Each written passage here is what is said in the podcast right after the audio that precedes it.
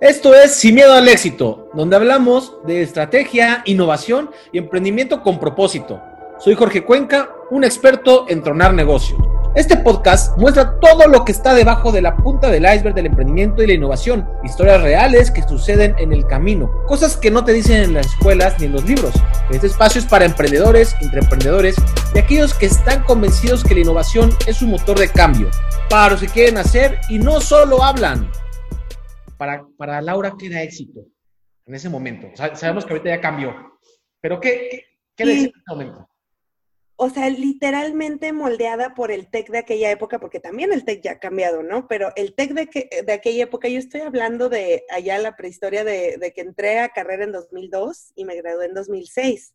Entonces, em, en esa época, o sea, la mentalidad del TEC era 100%, aquí te enseñamos a hacer dinero, así, ¿no?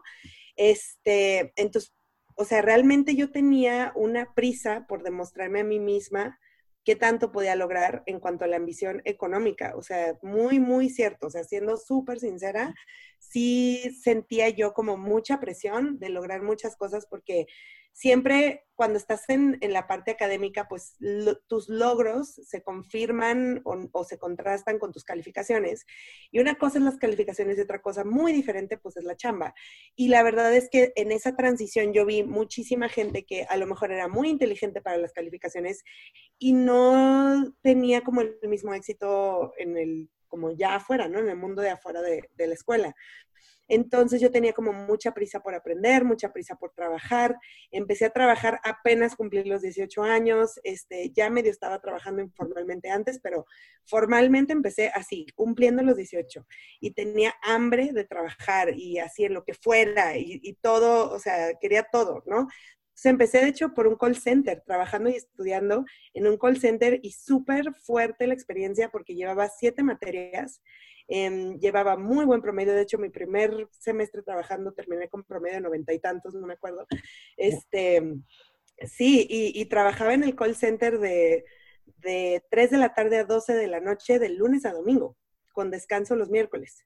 Em, y estudiaba de 7 de la mañana a 12 del día. Entonces sí, la verdad sí, sí era muy matada. Todas mis clases me dormía. Yo absorbía por osmosis. este, creo, este, y la verdad es que después del call center me metí a otras chambas hasta que por fin, casi al final de la carrera, me metí a un, a un trabajo que me pagaba mucho menos, pero que por fin era una consultoría de mi trabajo de comercio internacional 100%, ¿no? Y ahí negociando con Secretaría de Economía, impuestos y no sé qué para empresas. Y, uh, o sea, en esa me pagaban 3 mil pesos al mes, este, pero pues ya tenía yo, o sea, ya empezaba a ver cosas de mi carrera y entonces para mí era wow. En cambio, el call center era mucho mejor pagado en aquella época porque era bilingüe. Anyway. Es que sí, había, había, oferta, ¿no? Había pocas personas que estaban dispuestas a trabajar esas jornadas tan largas y siendo bilingües, ¿no? Igual trabajar de otra cosa, ¿no? Entonces, tú te, animaste, pero al final, pues aprendiste a vender seguramente. De alguna manera tuviste que aprender sí. a durísimo, ¿no? O sea, mira, ahí aprendí más servicio al cliente porque a mí me tocaba ser la que respondía en el call center en eh, aquella época era el departamento de facturación y, billing, o sea, billing era como pagos, pagos y facturación para América Online. O sea, no sé si alguien se acuerda de América Online, pero bueno, uh, o sea, yo no hablaba a nadie, ellos me hablaban a mí. Y literalmente, y, y, porque tú ya me advertiste que sí se puede decir las cosas, literalmente me mentaban la madre 80 veces al día, porque todas las llamadas eran para mentarte la madre, era para decir, ¿por qué me cobraron? Yo no sé las horas, o sea, es todo un entrenamiento de vida. Es, es, un entrenamiento de vida muy cañón. O sea, los call centers, neta, la gente que está en los call centers los respeto un montón, un montón. Este, es, es, es yo creo que el mejor entrenamiento, la verdad, pero no, no es un trabajo de calidad, obviamente. Y en ese entonces... Con, con, mayor resiliencia, yo diría. ¿eh? Sí, sabes que, que en aquella época yo siento que Monterrey sí era un polo muy atractivo para los call centers por tener tanta masa crítica de estudiantes bilingües en un solo lugar y entonces ahí había literalmente el call center de American Express, de no sé cuántas aerolíneas, o sea, sí, es, es, todo un tema, es todo un tema, la verdad, pero sí, se aprende mucho. Y, o sea, en cuanto a curtirte en servicio al cliente, en curtirte en servicialidad en sí, o sea, serviazgo, servicialidad, como le quieras decir, porque hay gente que le dice serviazgo. Eh, a mí sí me cerrar esa palabra, pero bueno, así le dicen. O sea, yo siento que es, es, es una muy buena escuela. Anyway, pero esa era mi, en mi, en mi pequeña eh, carrera, lo que yo pensaba que era éxito era como empezar a trabajar y estudiar, em, empezar a dejar de depender de mis papás, para mí eso significaba el éxito y obviamente para mí también el éxito significaba viajar. Bien, y, muy respetable, yo creo que muchos que están en esa etapa, pues sí, esa es una parte de su propósito, ¿no? Oye, y entonces estabas estudiando, trabajando al mismo tiempo, aprendías dormida en el salón, y, luego, o sea, ¿y en qué momento saliste al mercado laboral ya? Este, ¿Ya estoy acabando la carrera o ya terminé? ¿Cuál fue así tu experiencia ya la, que dije, esto es lo que voy a hacer? Fueron mil, o sea, la verdad yo sí tuve muchas experiencias laborales diferentes, pero saliendo de, de, de carrera, mi primer trabajo sí fue de comercio internacional. Y no sé si recuerdan todos que en 2008 justo fue una crisis bursátil muy fuerte yo salí justo a finales de 2006 y 2007 estuve trabajando en una empresa que era austriaca, pero era en Monterrey y hacíamos puro comercio internacional. O sea, literalmente yo hacía puro, yo era el departamento de exportaciones y era la, la mejor pagada del departamento de exportaciones. Y precisamente uno de nuestros principales clientes era Cemex USA. Cemex en Estados Unidos y durante la crisis del 2008, el inicio de la crisis fue precisamente en el sector construcción y vivienda.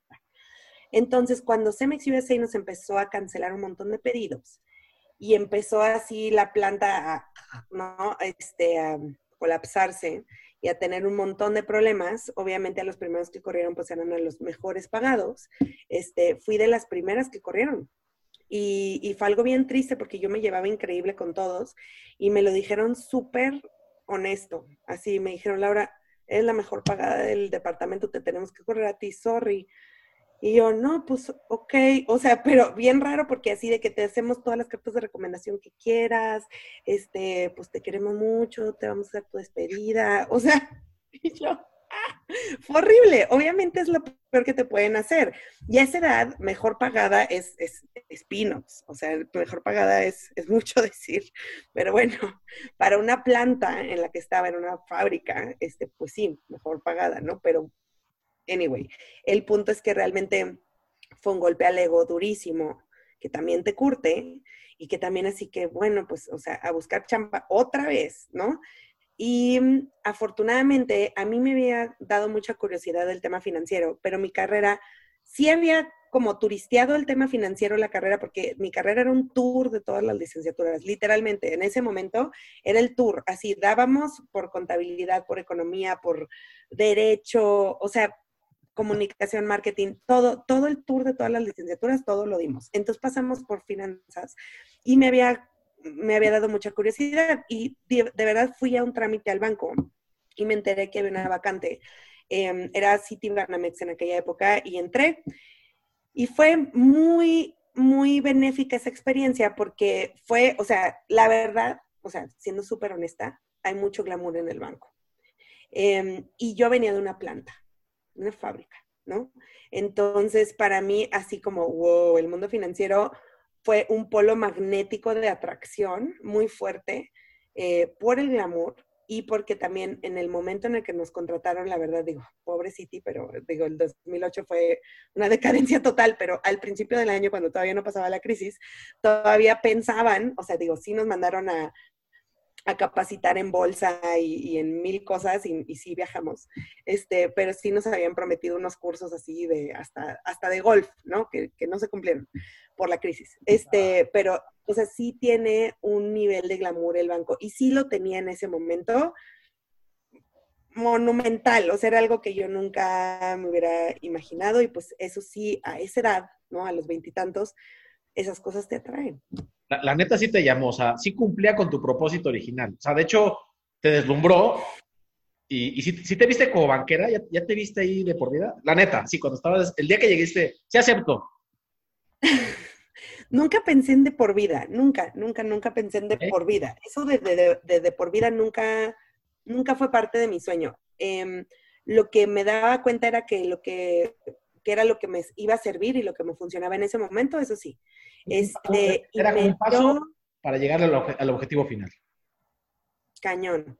Y la verdad es que de ahí, o sea, justo como me tocó la crisis durísimo, recién entrando, em, o sea, nosotros literalmente nos certificamos en mayo en bolsa, o sea, llevábamos eh, de abril a junio este, estudiando, estando ahí con los mentores y lo que sea.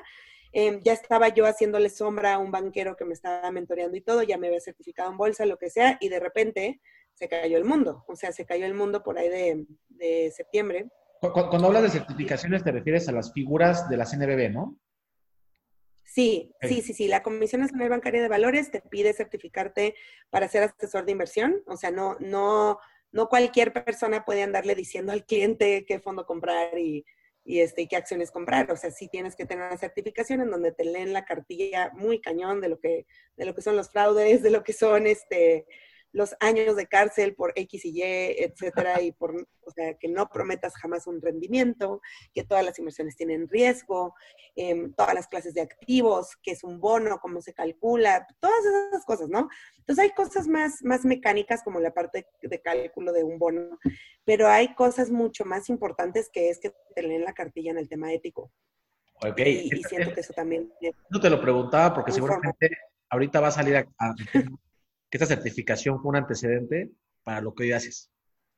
Ahorita, pasamos a eso, pero nada más para que la audiencia sepa en qué se certificó en ese momento Laura. Bueno, y qué tiene que certificar cualquier asesor y financiero, ¿no? Bueno, entonces pasas por... Mira, no sé si han cambiado los nombres, pero se llamaba Figura 3. Figura 3 y Figura La Figura 3 era, precisamente la de asesor. No, y de, hecho, en este momento, bueno, me tocó todavía con mis, eh, bueno, contemporáneos, que cuando se graduaban del TEC, de la carrera de finanzas, una manera de titularse era hacer la, la, figura, la figura 3. Entonces, sacar la figura 3 y entonces se titulaba, ¿no? Pero bueno, ahorita, vamos, ahorita pasamos a esa parte de la certificación, pero a ver, un poco, Laura, ¿qué, qué siguió? ¿Estuviste en City? ¿Cómo fue esa experiencia? Y luego, luego ¿qué pasó? Uf, mira, como, como se cayó el mundo literalmente, el que había sido mi mentor durante todos esos meses y el que me había guiado en todo y que yo le había preguntado todo, lo corrieron y me dejaron su cartera de clientes. Y fue algo muy duro. Corrieron un montón de gente en el banco. El banco tuvo una de sus peores crisis de su, de su historia.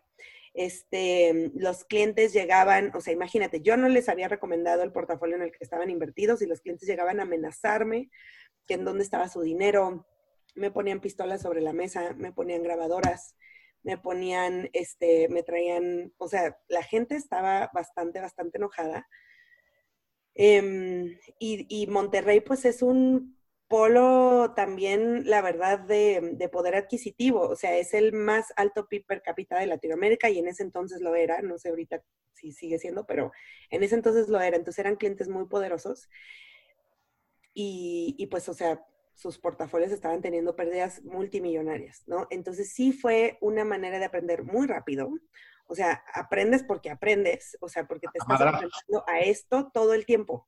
Y tú todavía no entendías el análisis técnico, ¿no? De bursátil. Entonces, la verdad es que fue tanta mi hambre de aprender tan rápido, lo más rápido que pude y de, y de comerme al mundo, que me terminé casando con el que era mi analista este, bursátil.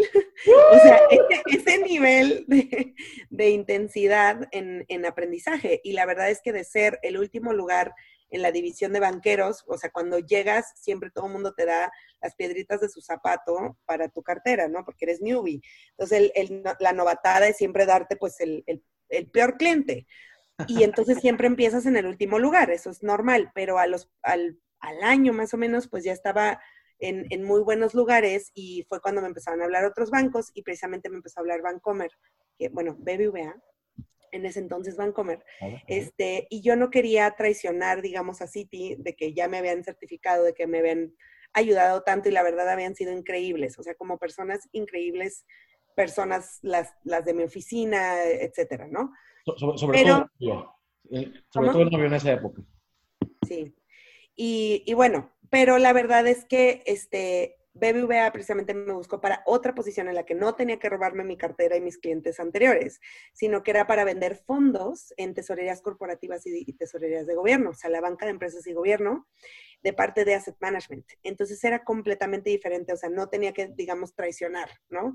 Y eso para mí era muy importante porque sí me habían hablado otros bancos, pero todos los otros bancos te querían para el mismo puesto que tenías, para llevarte tu cartera de clientes. Y para mí esos temas sí eran como, no, o sea, Citi me dio muchas cosas y no, o sea, no les voy a hacer eso, ¿no? Y entonces cuando me fui a BBVA fue precisamente Asset Management, atender tesorerías corporativas y tesorerías de gobierno. Y era entonces, o sea, no sé si alguien se acuerda de 2010, el terrible problema que era de inseguridad en aquella época. O sea, a mí me tocaba en las oficinas de Reynosa, Matamoros, Monterrey, Saltillo, Torreón, San Luis Potosí, Durango. O sea, me tocaban descabezados en la carretera, me tocaban secuestrados en la sucursal, me tocaban clientes secuestrados, me tocaban clientes que se estaban yendo a tesorerías en, pues, del lado gringo, ¿no? Este, uh San Antonio, etcétera. Fue muy duro, este, o sea, las circunstancias estaban durísimas, pero la chamba estaba increíble. O sea, la chamba, o sea, es, era increíble. O sea, vendimos 6 mil millones de pesos el primer año, yo.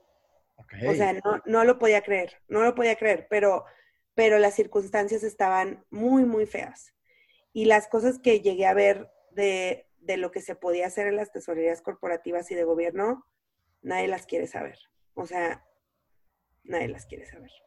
Entonces, de verdad que sí me, me empecé ahí a cuestionar muchas cosas. Ok. Y ya de ahí, este, me propusieron matrimonio, me vine a México y cuando me vine a México ya me salí de Asset Management y me fui a banca privada, que es con familias de muy alto patrimonio. Em, y, oye, ahí, hay un paréntesis. Nada más por, por, chisme, digo. O sea, tu, tu, tu novio en ese momento vivía en la Ciudad de México y te conoció en Monterrey. No, este, yo vine a certificarme en Bolsa a México. Yo, ah, yo vivía en Monterrey. Yo vivía en Monterrey.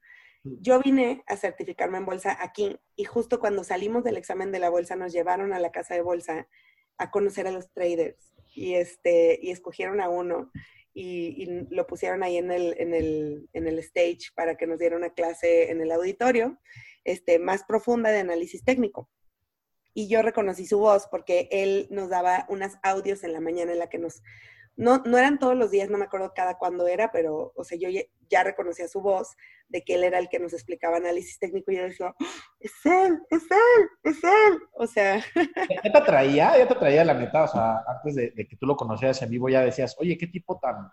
Yo solamente sabía que me encantaba su voz, nunca lo había conocido a mí me encantaba su voz, pero yo me imaginaba un señor con hijos, así ya como grande, o sea, porque su voz se escucha de, señor grande. Y así, me, imaginaste y así lo convertiste. Todo un señor con hijos. Así lo imaginé, pero cuando lo conocí ese día, yo dije, es un chavo de mi edad, ¿qué qué? O sea, me sacó de onda, dije, ¿cómo? Y me da tres vueltas en conocimiento financiero, ¿cómo? O sea, ¿cómo? Y ahí empezó todo. Ok, entonces ya tú, tú viniste, lo conociste, te regresaste a Monterrey a tu trabajo. ¿Y en qué momento? Y bueno, poco a poco, relación de larga distancia, luego él se fue a Monterrey y luego cuando él le ofrecieron volver acá, le ofrecieron justo en Vancomer. Y fue cuando me dijo, yo no me voy a ir sin ti. Yo le dije, no, no voy a ir de maestría. Y mm, no pasó la maestría, este, pasó la boda.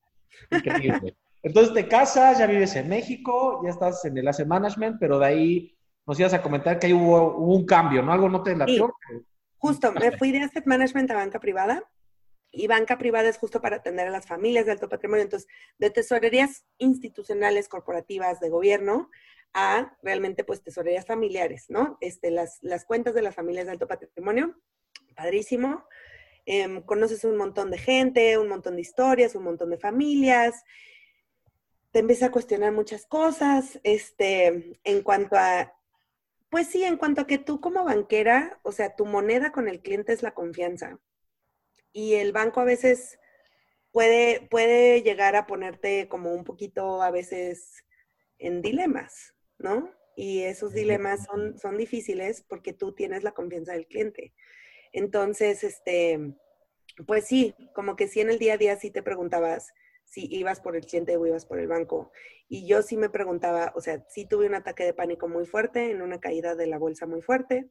Yo, o sea, de verdad, para mí, las pérdidas del cliente me las tomaba como propias y sí sufría cuando ellos tenían pérdidas y, o sea, yo neta no dormía y así.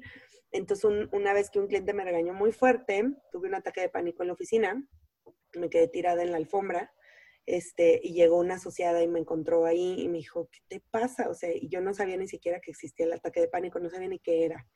No, no conocía los síntomas, no sabía nada. Yo pensé que me iba a morir. Yo pensé que era un ataque cardíaco.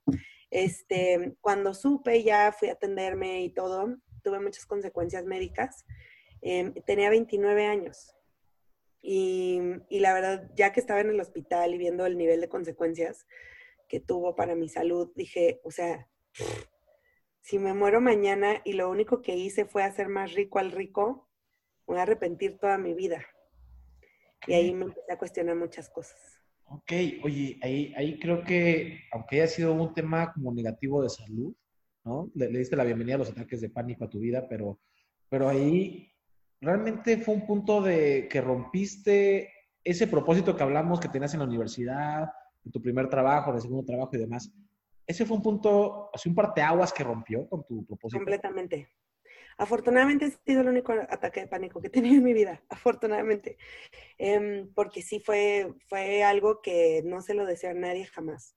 Em, sobre todo porque sí tuvo muchas consecuencias por muchos meses. Em, pero mi punto es que sí, definitivamente es un punto de inflexión. Eso te hace cuestionar absolutamente todo y me hizo regresar mucho a la, a la reflexión de yo quién era. Y la verdad es que cuando estaba en, en, prepa, en secundaria, o sea, yo era muy diferente. Yo me iba a ir de monja dos veces, este, me iba de misiones a cada rato. Em, era muy diferente, era muy diferente. O sea, yo sí quise entregar mi vida al servicio este, de la caridad y de la humanidad y todo varias veces. Entonces, como que dices, ¿qué me pasó? bueno, pero, ¿en qué momento? Pero bueno, yo, yo, yo, yo que te conozco, Laura, yo creo que lo que estabas buscando en ese momento de servicio a la humanidad que comentabas, creo que hoy lo haces. De alguna manera creo que fue un subir, bajar, subir, bajar. O sea, en eso regresaste a lo mismo, ya, pero ya con acumulando la experiencia que habías hecho. Yo, ahí sí, soy fiel creyente que todo lo que nos estás contando, fuiste acumulando tanto valores como, como experiencia. al final es lo que te hace hoy, ¿no? Bueno, entonces pasas por ese tema de, banca privada, tienes ataque de pánico, te das cuenta que tu salud se puede ver afectada por tu chamba, ¿no? Que, oye, no es parte de tu vida, pero pues es, chamba. ¿Qué, sigue? ¿Qué sigue para Laura ahí? ¿Qué paso tomaste en el momento que dijiste, a ver, wow, wow, wow, es mucha presión, no es lo que quiero en la vida? Sí, o sea, más que nada me di cuenta que me dejé de caer bien a mí misma. O sea, la verdad, y perdón por decir estas palabras, pero me había vuelto muy perra, muy. O sea, yo, yo ya no me caía bien a mí, este, yo ya no quería ser amiga conmigo misma. Y creo que eso era lo que me estaba queriendo demostrar mi cuerpo. Entonces fue algo muy fuerte, me tomó varios meses renunciar, no fue instantáneo. O sea, sí, sí te acostumbras a la buena vida. Por decirlo menos. Por, decirlo menos. porque también es un costo de oportunidad ahí, ¿no? Porque tú persiguiendo desde la carrera ese objetivo, llegas y estás en la cima, es como, ok, ya entendí que también existe una vida. yo sé que las cimas son relativas, ¿no? Las cimas son relativas, pero para mí sí era una cima, o sea, sí. En ese momento. estaba muy orgullosa.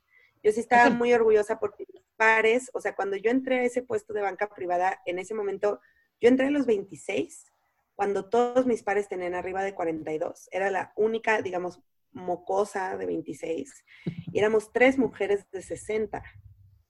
De 60 banqueros privados del país, tres mujeres, ¿no? Y de esas tres mujeres, una de 26 años y obviamente este, es, es duro. O sea, por decirlo menos es duro, pero hay mucho colmillo por ahí, hay muchas cosas muy fuertes, este, que obviamente a esa edad te toca como pues madurar de una manera muy abrupta y, no solo eso, o sea, en general todo era, todo era competencia, todo era, o sea, no, no tenías una relación de confianza con tus pares. Tenías una relación de competencia rapaz, este, o sea, te volteabas y sangre, ¿no? Entonces, la verdad, sí era, sí era un periodo muy diferente. O sea, yo puedo decir ahorita tranquilamente que los bancos han cambiado. Este, o sea, no estoy diciendo que completamente y lo que sea, pero sí han cambiado. O sea, lo que a mí me tocó vivir afortunadamente, yo sé que ya no se está viviendo así tal cual. Bueno, afortunadamente, ¿no? En ese momento, Laura, ¿qué lección se llevó de vida que hoy está aplicando? O sea, tú decías, es que sangre sí, pero también, como tú decías, ¿no? Digo, tú, tú misma comentabas, oye, yo me volví súper perra. A lo mejor no te quedas bien, pero algo bueno de ahí sacaste que hoy lo aplicas. ¿Cuál fue ese aprendizaje de ese paso por la banca? Sí, o sea, sí, sí hay cosas, la verdad, o sea, aprendí demasiado rápido. Eso fue muy, muy bueno. Em, y también te das cuenta después de, o sea, no quiero decir leer gente, pero, o sea, sí te das cuenta un poquito cuáles son sus triggers o cuáles son su, o sea, cuál es el incentivo final. ¿Cuál es lo fundamental? Y, cuando a veces te das cuenta que mucha gente no se lo ha cuestionado lo suficiente.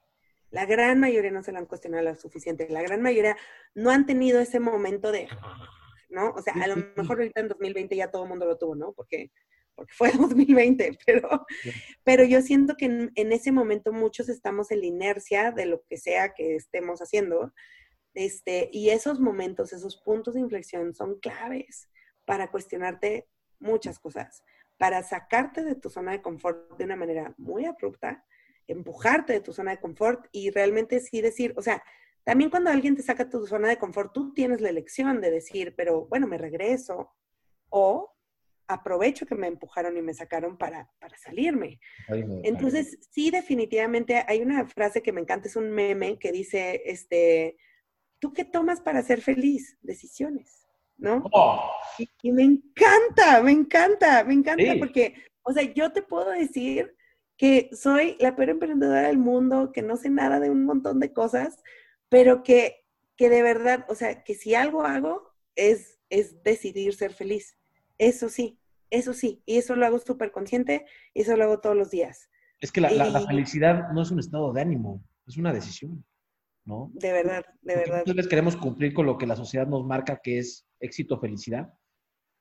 Y, tú tienes la decisión de, no, a ver, me salgo de esto o hago lo otro o, sigo aquí y mejoro, porque pues eso me hace feliz, ¿no? claro. Pero sí, sí quiero hacer ahí una distinción que yo sí había confundido felicidad con placer. O sea, yo sí había confundido eso y sí, y sí pensaba que estaba, o sea, decidida a mi felicidad porque pues ganaba más dinero cada vez y bla, bla, bla, y viajaba y hacía lo que se me pagaba la gana. Y sí tuve que tener como ciertas reflexiones para darme cuenta que eso no era la felicidad y que la felicidad no se puede alcanzar de otra manera sino es servir. Y como tú decías al principio de, de, lo de CPO, el Chief Purpose Officer, o sea, servir a qué? Servir a tu propósito personal, el tuyo, tuyo, ¿no?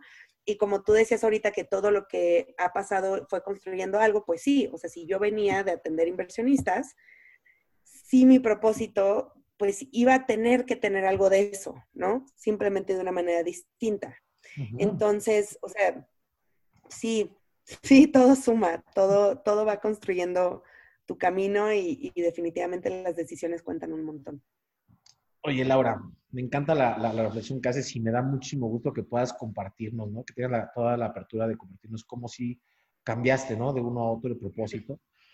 Y, en todo esto entiendo que acabas tu carrera en, cuestión bancaria, eh, banca privada, banca patrimonial y, toda esta parte. ¿Ahí fue cuando diste el salto a SBX o hubo un pasito ahí en medio? Pues justo, afortunadamente estaba buscando cursos, o sea, sí, quise estudiar una maestría varias veces. Y realmente, o sea, cuando yo dije, a ver, es que qué maestría quiero, o sea, había unas que cuando era banquera me hacían mucho sentido, porque eran la típica maestría que un banquero desearía tener, la de Wharton, este, la de varios de Europa, la de London School of Economics, X, N, N cosas, y la verdad es que sí, afortunadamente con el banco sí nos pagaron, por ejemplo, un curso de NYU de Behavioral Finance muy padre, Em, o sea, hubo, hubo como varias oportunidades de que como que diera un poquito el tour, pero lo que me di cuenta es que no había ninguna maestría de lo que yo quisiera realmente hacer, porque cuando era banquera había muchas maestrías que se parecían a, la carrera de una banquera. Pero cuando yo ya me salí del banco y estuve como explorando esto, me di cuenta que no encontraba yo una maestría que tuviera lo que yo quería. Y entonces ahí fue cuando empecé a buscar cursos, así cursos, ¿no? En donde dije, o sea, neta, si una maestría todavía no, no tiene como el formato de lo que a mí se me antoja realmente, pero eso no quiere decir que no quiero seguir estudiando, o sea, quiero seguir estudiando, quiero seguirme cultivando. Entonces, como, y, y ahí empecé a buscar y buscar y buscar, hasta que literalmente fue por el website de Amexcap, el website de la Asociación Mexicana de Capital Privado, que encontré un curso que en ese año fue en el ITAM, pero fue un churro, o sea, el año anterior había sido en Sudáfrica, el año siguiente había sido en Río de Janeiro y por pura casualidad ese año fue en México, en el ITAM. Y yo vi el curso a tiempo, me inscribí, pagué carísimo, buenísimo, o sea, un curso que cambió mi vida, precisamente lo organizaba ANDE, que es ah, eh, el Aspen Network for Development Entrepreneurs, y en ese curso, de hecho, conocí el Impact Hub, que de hecho ahí, te conocí. Este, pero bueno, en el, en el Impact Hub, bueno, en el Impact Hub y en el ITAM, y conocí muchísima gente que estaba involucrada en la inversión de impacto. Conocí fondos, conocí gente que vino de África, de Canadá, de Suiza, de Estados Unidos, de, de muchos lugares de México para tomar ese curso. Y yo dije, qué afortunada soy que me tocó. Y la verdad es que valió toda la pena. O sea, ese curso me enseñó que existía la inversión de impacto, que ya estaba pasando, que ya había gente haciéndola. Y yo dije, wow, puedo hacer inversión con un propósito. No lo puedo creer. O sea, puedo hacer inversión ética, puedo hacer inversión responsable, puedo hacer inversión sustentable. Hay cosas. O sea, entonces para mí fue así como vi la luz, literalmente vi la luz. Y al final de ese curso le dije a todos, díganme por favor cómo puedo servir díganme, o sea, porque yo lo único que sé hacer es relación con inversionistas, este, en dónde ayudo, en dónde apoyo, en dónde sirvo y en dónde lo podemos hacer sistémico. Y de ahí empezó mi camino y encontré a SBX Canadá.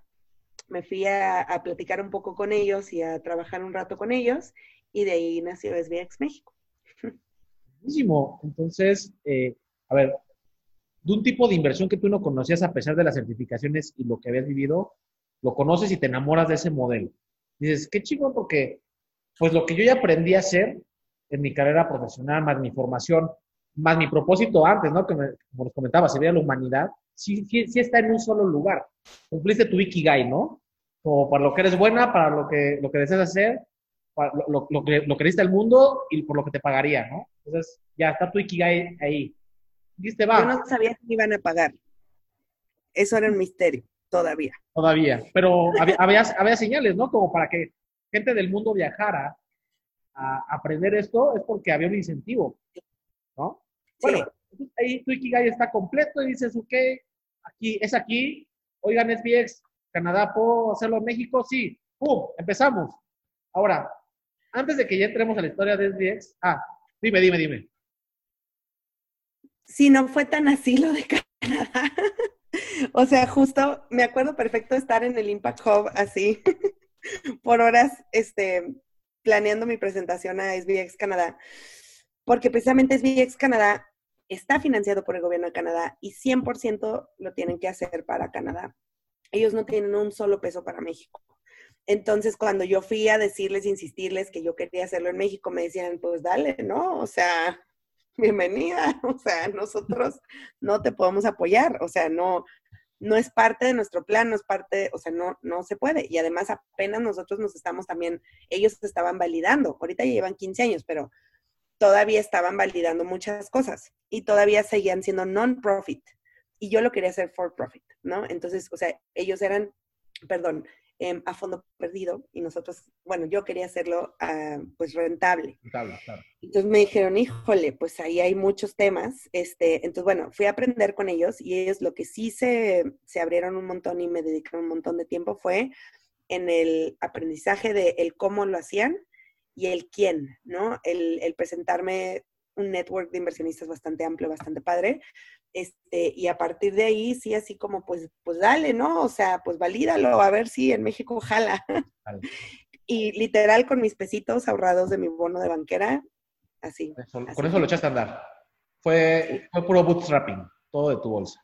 Puro Oye, bootstrapping. Ahora, muy rápido, aquí, eh, digo, creo que, creo que la audiencia también, no sé si todos sepan qué es inversión de impacto, porque es un término que relativamente es nuevo, incluso en México, pues prácticamente es nuevo. ¿Nos puedes, me gustaría escuchar de viva voz del- de, de la mera, mera de inversión de impacto en México? ¿Qué es inversión de impacto? Claro. Pues realmente, o sea, no es un tipo de inversión, es una manera de hacer inversiones. Entonces, no importa qué inversión sea, no importa si es la inversión de tu tiempo o si es la inversión de tú como consumidor o si es tu inversión en sí, porque sí tienes en sí una, digamos, un, un montón de dinero. Este, no importa. O sea, si tú tus inversiones estás tomando en cuenta no solamente riesgo y retorno, sino que estás tomando en cuenta el impacto social, ambiental, positivo y negativo de las decisiones que estás tomando, eso es inversión de impacto. O sea, es una manera de hacer las decisiones de inversión. Y todas las inversiones, todas, todas, todas, o sea, eh, este vaso, este celular, todas tienen un impacto social y ambiental positivo y negativo. Lo malo es que hasta ahorita casi todos los impactos negativos se habían como literalmente pasado por alto o pasado por debajo de la alfombra. Nos tapamos los ojos ante, ante el impacto por-. Exacto, porque crean empleo y porque creas crecimiento al PIB. Entonces, bueno, pues ya ni modo, pues se murieron ahí unos cuantos, pues ni modo, pues se envenenó el río, pues qué triste, este, pero pues el empleo y el empleo y el empleo. Y con la bandera del empleo y la bandera del crecimiento se dejan pasar todos los otros impactos.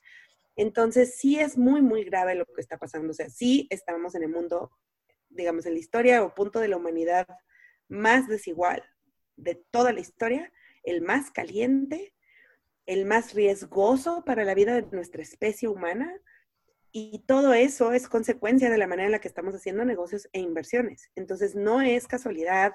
Entonces, si seguimos, digamos, pasando todo por alto, porque pues es que el empleo es muy necesario y el crecimiento es muy necesario, y entonces, y no cuestionamos todas las cosas que estamos haciendo y a costa de qué estamos creciendo y a costa de qué estamos creando empleo, que también el narco crea empleo. Claro. Entonces, o sea, sí es una reflexión profunda y sí es una manera profunda de toma de decisiones en donde ves el negativo y el positivo, lo social y lo ambiental de todo lo que haces. No es que esto solo es social porque es educación, no. La educación tiene un impacto ambiental también. Y, ¿sabes? O sea, no es que es tu salud. Ah, bueno, ¿qué crees? Todos tendríamos mejor salud si nuestro ecosistema tuviera mejor salud, ¿no? Entonces, no se puede divorciar lo social de lo ambiental. Y por más que lo quieran separar, es indivisible.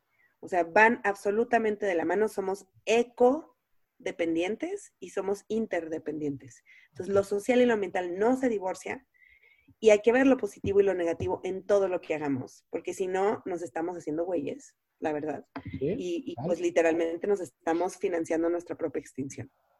Totalmente. Aquí, Laura, lo, lo- lo- lo que nos comentas, a ver, el tema es que el mundo se rige por un capitalismo que está enfocado, y no porque el capitalismo no funcione, sino simplemente se rige en crecimiento, ¿no? Crecimiento del PIB, crecimiento en utilidades, crecimiento de rentabilidad, crecimiento tal, ¿no? Incluso generación de empleos suena hasta socialmente responsable, que no es lo mismo que ser de impacto social, ¿no? Entonces, aquí dices, no es un tipo de inversión, sino una toma de decisiones. Entonces las, las organizaciones normalmente estaban creciendo, tomando decisiones por medio de indicadores que consultan, como KPIs, ¿no? Performance, ¿no? De des- eh, desempeño. Y después viene como esta etapa de, ok, vamos a medirlos por OKRs, por resultados. Pero seguimos como tapándonos donde está viendo impacto. Solamente estoy generando del lado donde estoy viendo crecimiento, desempeño y resultados. Aquí hay, una, hay, algo que, que me gustaría lle- llevar a la plática como los outcomes. ¿Cómo la medición de outcomes influye para que no solamente es un tipo de inversión, como tú dices, no es un tipo de inversión diferente, es una toma de decisiones. ¿Cómo utiliza la inversión de impacto los outcomes para poder decidir qué es más rentable socialmente o ambientalmente un proyecto y no solamente económicamente? Voy a sacar aquí una recomendación de libro, muy cañón. Durísimo. Hay que poner en los comentarios del podcast. ¿Cómo? Lo vamos a poner en los comentarios del podcast, este, esta, esta bibliografía. Sí, porque lo que acabas de mencionar es la médula, o sea, acabas de mencionar la clave. Tenemos una religión absoluta del crecimiento, el incuestionable crecimiento económico. Y si tú ves todos los gobiernos de todos los países, de todo el mundo, de todos los colores, de todos los partidos, te hablan de crecimiento y te hablan de empleos. Entonces, si tú cuestionas esa religión fundamental, eres un sacrílego, ¿no? Y además, luego, luego te catalogan izquierda y derecha porque ven esa reducción del mundo en la que solo hay dos. Y entonces, si criticas al capitalismo, por ende eres comunista, por ende, o sea. Sí. Y lo que nos plantean las otras opciones, nos plantean, y, muy importante citar a Kate Raworth, lo que nos plantea Kate Raworth es muy importante. Kate y, y mucha gente que está en la economía regenerativa, lo que estamos pensando y lo que estamos viendo es que si alguien sabe si alguien lleva años, muchos más que nosotros, la humanidad, de innovación, de development, ¿no? De research and development, este, como le quieras decir en español, em, investigación y desarrollo. Si, si alguien nos lleva 4.4 billones de años de ventaja, es la naturaleza. Nuestra tecnología es bastante imperfecta, bastante tonta, comparada con la perfección de la fotosíntesis y la perfección de los ecosistemas. Entonces, cuando tú ves la sabiduría de la naturaleza como modelo, como maestro, como mentor, mentora, em, realmente te das cuenta que todo el crecimiento de la naturaleza tiene límites. O sea, el crecimiento es bueno, cuando tú ves crecer un bebé es bueno, pero tú no ves crecer un bebé a 5 metros. Tú ves que el bebé a los máximo 2 metros, o sea, su crecimiento se acaba y hay ciclos. Y esa es la sabiduría de la naturaleza. El crecimiento tiene límites. El único crecimiento que es exponencial en la naturaleza es el cáncer. Esto lo dice Kate Raworth. Y tiene mucha sabiduría eso. Crecimiento exponencial es cáncer. Y cuando tú ves los objetivos de desarrollo sostenible en el número 8, estamos pidiendo un crecimiento del mundo de por lo menos el 3%. Cuando tú acumulas 3% anual compuesto, es exponencial. Estás duplicando el tamaño de la economía cada 20 años o menos. Entonces, es, es gravísimo, es cáncer. Entonces, sí tenemos que empezar a cuestionar cosas muy profundas de nuestras religiones más profundas, que es el crecimiento económico ahorita, em, de la deuda y de endeudar al mundo con eso de la inclusión financiera. Em, etcétera, etcétera, etcétera. Entonces hay un montón de cosas que cuestionar, un montón de cosas súper profundas que empiezan precisamente por lo que tú dijiste, o sea, empezar a cuestionar el tema del crecimiento económico. Y es muy fuerte porque, o sea, toda nuestra educación fue en base a crecimiento económico, crecimiento de las empresas, crecimiento de los países. Es que si no crecemos lo suficiente, la gente va a ser pobre y como si el crecimiento fuera a darnos todo, cuando realmente ahorita que mencionabas lo de los outcomes, el dinero en teoría era un fin, era un medio, perdóname, el crecimiento en teoría era un medio para darnos el bienestar. Pero si llevamos décadas y décadas y décadas de crecimiento sin necesariamente la prosperidad para todos, es momento de cuestionarnos si pudiéramos tener un sistema que no sea adicto al crecimiento, pero sí pudiera generar prosperidad. Porque sí ha habido crecimiento sin prosperidad y realmente, o sea, tendríamos que empezar a cuestionar si puede haber prosperidad sin necesidad de crecimiento.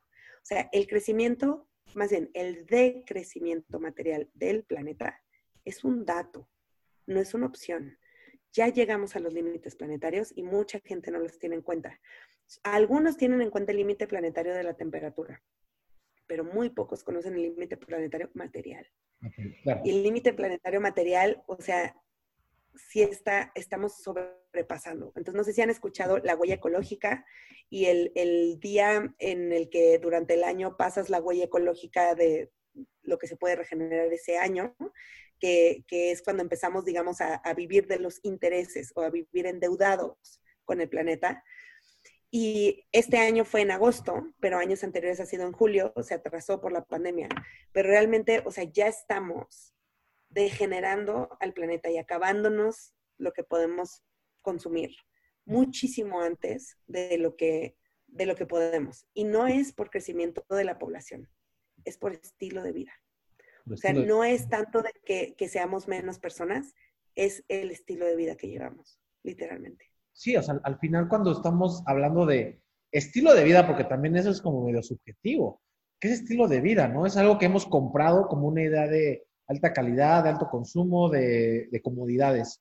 Eh, incluso de aspiracionalidades, que es súper peligroso eso, porque a veces ni siquiera estamos cómodos, pero lo aspiramos, ¿no? Entonces, imagínate, o sea, yo, ah, fíjate, con el número que diste, gustaría como hacer un, para que, que la, audiencia pueda dimensionar. Tú ahorita dijiste, si un país crece al 3% anual, es decir, un PIB de crecimiento 3% anual, significa que en 20 años va a duplicar su tamaño, pero también su huella. ¿Qué pasa con países como China, que estuvo creciendo antes de las pandemias y demás a 11%, 12%? Significa que ellos, tres veces más rápido, consumen esos recursos generan igual los empleos, como se comenta, y ese, ese crecimiento PIB, y las empresas crecen y toda prosperidad en cuestión económica, pero ¿cuánto tuvieron que extraer de recursos? ¿Cuánto planetas tuvieron que acabar? ¿Y cuántas desigualdades sociales tuvieron que hacer para lograr que los modelos de negocio prosperaran? Esa parte es la que no se mide, se mide el otro lado, ¿no? El bonito, el, el ceremonial, ¿no? Entonces, ahí es un tema. Yo de ti aprendí una cosa muy padre que me gustaría compartir con el público sobre la diferencia entre las industrias destructivas y regenerativas. Cuando se piensa que la sostenibilidad, como dicen algunos, o sustentabilidad, no importa. Donde se, se junta ese equilibrio económico, social y ambiental, donde no hay daño, es sustentable, digamos que es el punto cero. Pero hay una gráfica, me encanta el espectro de, de inversiones de impacto, que habla de ¿Cuántos puntos negativos ya tienen esas industrias extractivas en cuestión ambiental y social? ¿Y cuántos puntos positivos necesitaríamos para regenerarlos? Porque aceleradamente nos lo acabamos. ¿Cómo nos puedes platicar un poquito de esto? ¿Cómo, llegaron a esa conclusión para poder eh, dimensionar que cómo la inversión sí puede regenerar y no solamente ser socialmente responsable? Excelente pregunta, George. Mira, la verdad es que hay un, hay un espectro que es de Bill Reed, que es para arquitectura, en donde justo él ponía la arquitectura degenerativa y la arquitectura regenerativa, y al medio eh, la arquitectura sustentable. Él hace una reflexión de la arquitectura porque al final es el diseño material de nuestros espacios y es bastante importante como, como sector. Y básicamente de, esa, em, de ese espectro tomé yo la inspiración para hacer el espectro holístico que usamos en SBX. Em, y básicamente lo que dice, como tú bien dices, es para un lado, si, si invertimos hacia lo destructivo y lo que degenera el ecosistema, todos estaríamos muertos. ¿Y a qué me refiero con esto? Desde la industria del armamento, la industria de, la guerra, los cárteles, eh, etcétera, ¿no? O sea, cosas que son tan destructivas que si todos estuviéramos ahí, todos, todos moriríamos masivamente. Al centro, en la sustentabilidad, está la parte de la supervivencia. Y está bien ser sustentable y está muy bien sobrevivir, sería muy buena idea.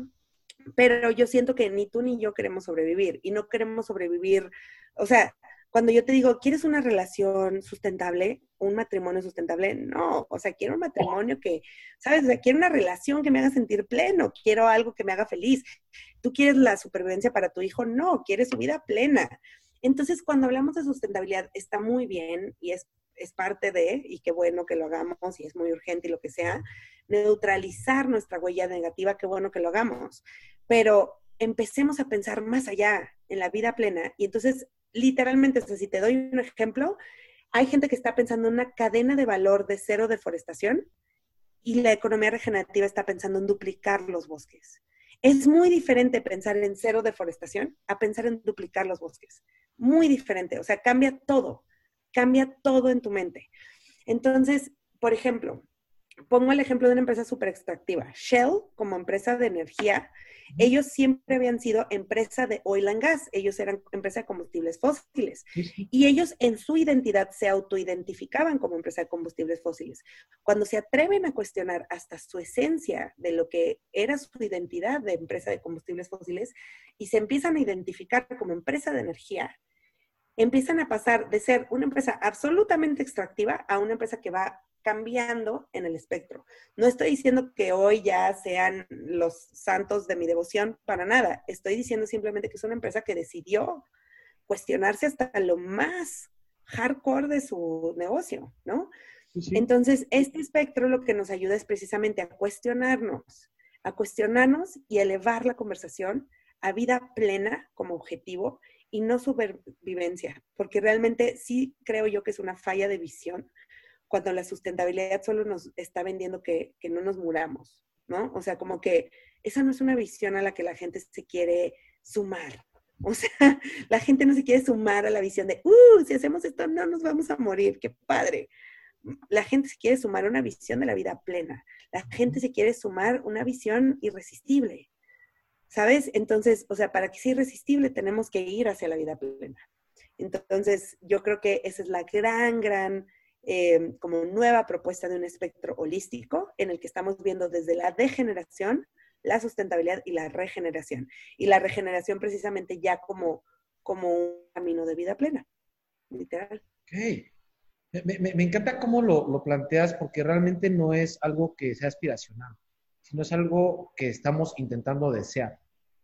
Esa vida plena, eh, esa diferenciación y, saber que estamos ya en deuda con un planeta, con una sociedad, que lo que nos toca a nosotros, si es que queremos tener esa vida plena, es generar iniciativas para poder regenerar eso que en nuestro pasado, porque lo consumimos, alguien más lo tuvo que haber extraído. Así de fácil, ¿no? Así de sencillo. Ahora, yo sé que esta parte es muy compleja porque es toda una, se diría por ahí, evangelización, educación, etcétera. Eh, y por ahí sé que tienes un, proyecto dentro de SBX que se llama Regenera Academy, donde eh, a mí me tocó tomar masterclasses al respecto, me encantó el concepto, pero quisiera saber realmente cuál es, ahora sí, el impacto que están buscando con esta, con Regenera Academy, para que todo lo que nos estás comentando se pueda llevar a cabo, tanto, no solamente para inversionistas, porque es, una, es, es, es parte muy grande de SBX, ¿no? Pero también para empresarios, em, eh, emprendedores, eh, simplemente actores que dentro de sus empresas como intraemprendedores pudieran hacer un cambio. Todos estos, ¿qué es lo que, qué es lo que hace Regenera Academy para que podamos cambiar ese chip, evangelizar y cambiar y, realmente regenerar y no quedamos en la sustentabilidad o en la responsabilidad social? Mira, realmente nosotros, más de la mitad de nuestro trabajo ha sido en educación y nos hemos topado, siempre que damos un masterclass de inversión de impacto y hay ciertos cursos que hacemos muy especializados para los inversionistas y otros muy especializados para emprendedores y nos damos cuenta que hay muchísima más gente, ¿no? O sea, hay gente de, de finanzas en general, o sea, banqueros, hay gente que son este, consultores, hay gente que está en toda la parte de desarrollo y cooperación internacional, hay servidores públicos, etcétera. Entonces, lo que buscábamos era que realmente todas estas clases terminaban siempre en que todos los participantes nos decían, quiero más, quiero más, quiero más profundo, quiero, y, y, y la verdad es que se clavaban mucho en temas bien importantes que no podíamos tocar en clases de tres horas. Entonces, lo que hicimos precisamente en respuesta a, esta, a este apetito fue precisamente un curso mucho más profundo en el que tocamos tanto la parte de capital privado, la parte de capital bancable y bursátil y toda la parte del impacto social ambiental, que es muy, muy fuerte, o sea, finanzas climáticas, regeneración. Ahorita, digo, tengo mil libros, ¿no? Pero bueno, este, todos los temas regenerativos, toda la parte em, de la responsabilidad social corporativa, como tú dijiste, todo de cómo elevar el estándar, cómo elevar el estándar en todo. Entonces, em, la verdad es que el año pasado lo hicimos más pensando en México y desde el año pasado ya teníamos apetito fuera y, nos compraron en Costa Rica y en otros lados. Realmente esta vez lo hicimos para toda Latinoamérica, con aliados de Brasil, de Colombia, de Perú, de, de todos lados, de Chile. Em, y realmente ya, ya estamos viendo en Latinoamérica tantos casos reales de regeneración y de inversiones regenerativas y padrísimas que dijimos, es momento de compartirlo, es momento de invitar a más gente a que lo conozcan y que realmente eh, salgan de este curso con, con muchísima inspiración, muchísima visión nuevas eh, conexiones y contactos relevantes que realmente les van a servir para, lo que quieran cambiar en su organización y que realmente tengan herramientas específicas, porque sí creemos que ahorita las, las finanzas pueden ser una herramienta transformativa fundamental, tanto para la recuperación post-COVID como para la transformación de, todo lo que estamos haciendo. Ok, buenísimo. Oye, yo, bueno, como saben, nosotros también estamos como temas de educación. Pero siempre hay una, hay una pregunta, una objeción ante, para tomar los programas. Y siempre es como las personas que piensan que, que por leer temas en específico de esto en un libro o en, o, en un en, internet, ¿no? En blogs, en cualquier, en cualquier medio, ¿no? Eh, ¿Cuál es la diferencia de tomar el programa para realmente cambiar ese chip para dar oportunidad a, hacer un planteamiento que no va a ser inmediato, sabemos que es un proceso, el cambiar de extractivo, sustentable, regenerativo, es todo, ¿no? ¿Cuál es la diferencia? ¿Qué es lo que hace Regenera Academy diferente? A que yo solamente consulte fuentes de información y, y le intente ser solo. ¿Dónde está esa propuesta? ¿Qué, hacen? bueno, porque a mí, a mí lo lograron, ¿eh? Solamente quiero realmente, o sea, que, la gente lo sepa de, de, viva voz, ¿no? Mira, yo creo que, o sea, toma muy en cuenta esa parte de, de, la auto, digamos, el autoestudio y esa parte de la autoinvestigación es muy importante. O sea, yo creo que es, es, es clave porque es justo donde van tus inquietudes y todo. Em, yo creo que realmente aquí es que no solamente nosotros somos los maestros, son todo el network y también es como ir construyendo tu plan a futuro, ¿no? Entonces, por ponerte un ejemplo muy rápido, el año pasado había una persona de, de PNUD, del Programa de Naciones Unidas para el Desarrollo, y había una persona que venía llegando a Regenerar Academy justo regresando de Inglaterra y todavía no tenía chamba este, y, sucedió que se conocían y lo que sea. Después, esta persona que no tenía trabajo entró a Asociación de Bancos de México y gracias a esa conexión de ellas dos en Regenera Academy, se hizo el primer reporte de toda la Asociación de Bancos de México del país en los Objetivos de Desarrollo Sostenible de la ONU este año. Y nunca se había hecho, ¿no? O sea, siempre se hacía un reporte de responsabilidad social corporativa normal, y, a partir de esta conexión, pues ya, entonces, o sea, literalmente ellas dos acaban de cambiar la historia para México, acaban de cambiar el nivel de accountability, acaban de cambiar tantas cosas y acaban de inspirar, porque la medición de impacto y toda esta parte de, empezar a medir y a reportar y todas esas cosas, no es tanto que haya mucha data ahorita y no es tanto que sean el, gran caso de éxito, es que el medir el impacto inspira a mejorar el impacto. Eso es lo, crucial. Entonces, dos personas que aparentemente ellas se sentían completamente, digamos, inexpertas, ya pudieron ponerlo en práctica, ya pudieron hacer algo que literalmente elevó los estándares del sistema financiero mexicano. Y no es alguien de maestría y no es alguien de muchísimos años y canas, y, o sea, ¿sabes? O sea, alguien súper joven, con ganas, que se lo tomó en serio y, lo pusieron en práctica. Entonces, no son el único ejemplo, ¿no? Pero son uno de los ejemplos en donde yo creo que aquí es también ponerte a chambear un poco en tu proyecto de vida, en tu cambio, en el de tu organización, en lo que sea. Y, pues tienes muchas herramientas, no solamente cognitivas, sino también de relaciones para lograrlo. Me encanta, Laura, me encanta.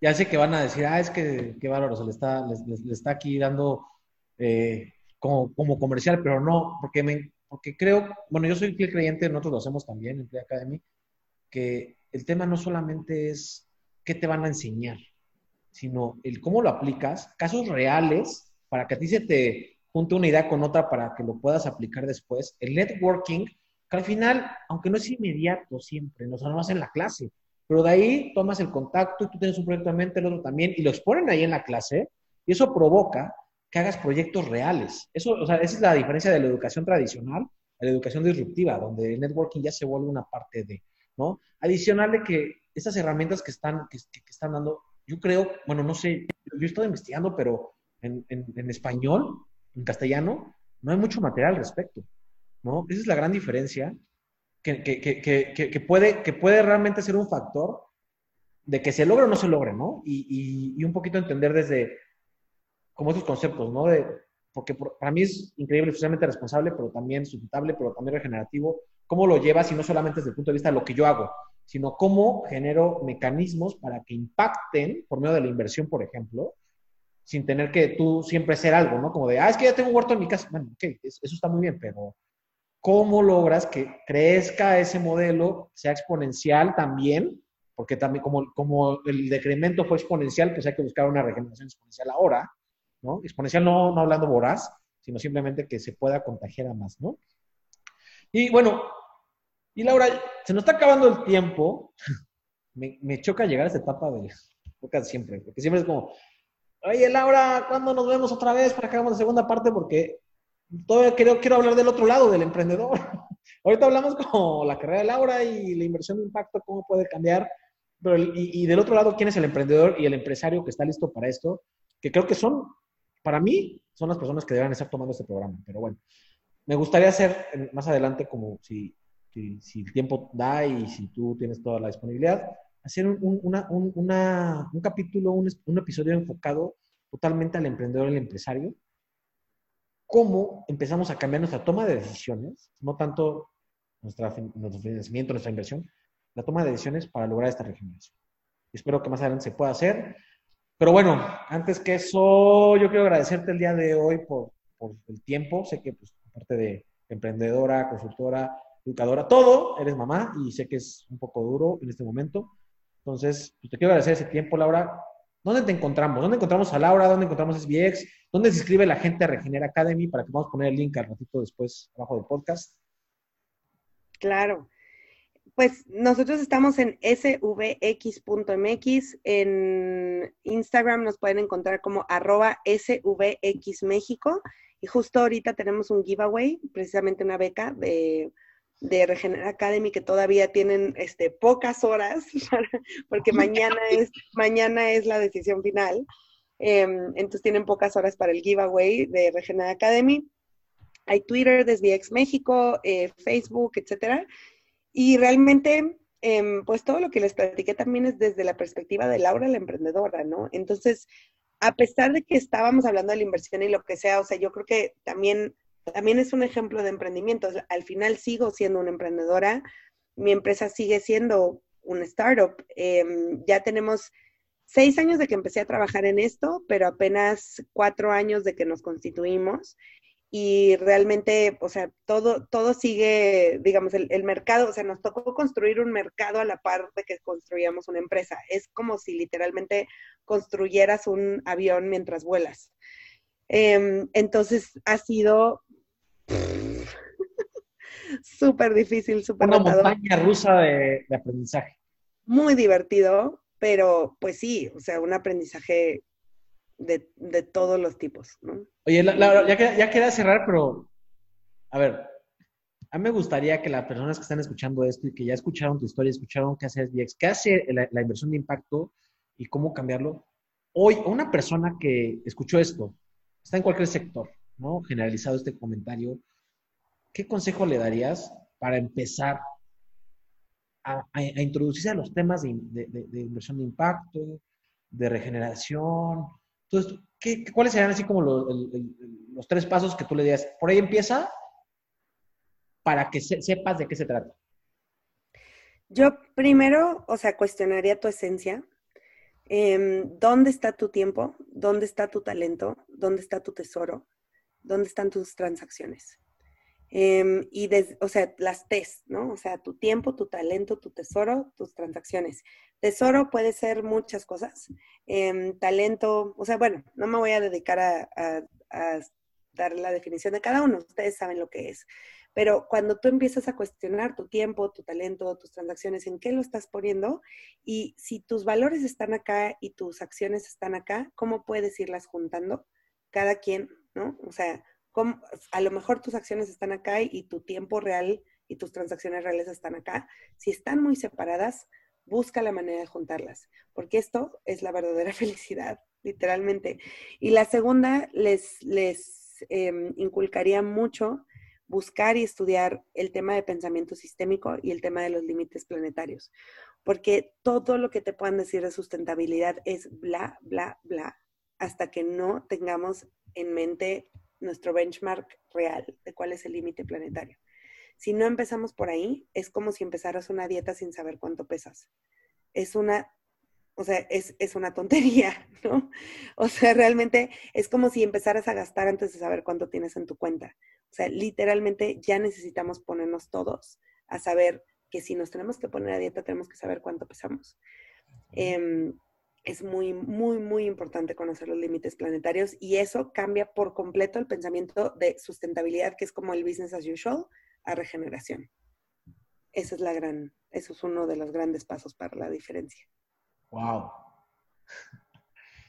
Creo, creo, creo que tiene mucha tarea quien esté escuchando esto, porque creo que son, son es, es totalmente cuestionarte como desde tu formación hasta lo que eres hoy. ¿no? Y creo que vale la pena, porque es un ejercicio súper bueno, súper fuerte. Y Laura, muchas gracias por estar con nosotros. De verdad que, aunque tú no lo supieras, has sido mi mentora, digamos, a la distancia, ¿no? En muchas cosas. Y también, pues, me tocó, ¿no? Afortunadamente, este, participar en, uno de, de, los bootcamps que, hicimos, ¿no? Eh, de hecho, fue el primer bootcamp que se llamó Regenera. Regenera. Ya el año siguiente ya se llamó Regenera Academy porque ya no era dividido por emprendedores e inversionistas, ya era para todos. Para todos. Me encantó. Pero te tocó el primer Regenera. Sí, o sea, realmente, nosotros acabamos de salir de la incubación de New Ventures, que de, alguna manera hace algo eh, muy similar, pero muy enfocado a emprendedores. Y cuando pasamos con ustedes fue, fue, un punto en el que entendimos exactamente lo que nos dices en este momento, que no es como te voy a transformar, no. Te voy a dar herramientas para que tu mindset cambie a tomar decisiones regenerativas. Y entonces ya cada vez que decides, voy a crear un proyecto, voy a hacer un producto, voy a vender tal, ya tengo un impacto real y que lo puedas medir, sobre todo. ¿no? Es, claro. Entonces ya tienes un balance como de, ah, mira, facturé tantos pesos, dólares, lo que sea, pero también, oye, regeneré tanto en cuestión social y ambiental, ¿no? Es como, ok, pues ahí vas, ¿no? Y es un primer paso, ¿no? Te agradezco, me encantó los últimos consejos, por favor, la audiencia, síganlos. Eh, yo nada más muy rápido quiero eh, platicarles un poco. Eh, este, este podcast, como ustedes saben, es de Play Academy. Play Academy es la escuela de innovación con propósito. Eh, ya tenemos, vamos, bueno, como saben, todos los martes tenemos webinar, los miércoles tenemos este live, el jueves tenemos masterclass. El, el viernes vamos a tener ya el programa de emprendedores y, ponemos un factor de propósito aplicando un poquito toda esta parte que, que, que, que Laura nos comentaba para que tu proyecto no solamente sea rentable, sino también vaya monitoreando su huella para que poco a poco vaya subiéndose a, esta, a esta modalidad de toma de decisiones regenerativas. Y los jueves por la noche de 17 y media a, 10 y de y, los sábados de, 10 de la mañana a 12 y media del, día tenemos el Master Play. El Master Play está enfocado para profesionales ya experimentados, donde trabajamos metodologías ágiles, pero también buscamos cómo generar este propósito. Que por cierto les voy a spoilear por ahí. Creo que Laura va a dar ahí por una, una de las sesiones en el Master Play. No, la quiero comprometer en vivo, pero bueno, pues por allá ya, ya, ya, ya nos ayudó con alguna plática que estuvimos dando en, la generación anterior, pero creo que ya formalmente queremos que forme parte de esto, entonces, pues muy seguramente se la van a encontrar en el siguiente Master Play, en el siguiente programa de emprendedores. Y pues nada más, eso es todo. Espero que nos, puedan, nos pueden seguir en todas las redes como Play Academy MX. Estamos en Facebook, Instagram, en eh, LinkedIn también. Y tenemos ese miedo del éxito, el podcast, algunos ya lo están escuchando, algunos más para que nos busquen, síganos. Estamos en Spotify, Google Play, iTunes y a mí me pueden encontrar como Cuenca Emprende en Instagram para, y Jorge Cuenca en todas las redes, ya ¿no? Para cualquier tema. Y oye, Laura, ¿en algún lugar te podemos encontrar? Sí, en, en Twitter y en Medium, arroba Laura OMDG. Y la verdad, soy muy tuitera y muy Medium. Oigan, entren a Medium a ver su perfil, neta, sus blogs están tremendos. Sí, sí, hasta te encabrones contigo mismo después de leerlos, pero dices, ah, no, sí tenía razón, Laura. Échenles un ojo, ¿vale? Gracias, buenas noches. Muchas gracias. Este podcast se creó en Play Academy, la escuela de innovación con propósito. Esto no es solo inspiración, tenemos para ti más herramientas y contenido. Nos vemos en Facebook, Instagram, LinkedIn, YouTube donde nos puedes encontrar como Play Academy MX. Dinos de qué más quieres saber, escúchanos, síguenos, compártenos y no tengas miedo a cagarla, porque es la mejor escuela. No dejes de romperla, que esto es sin miedo al éxito.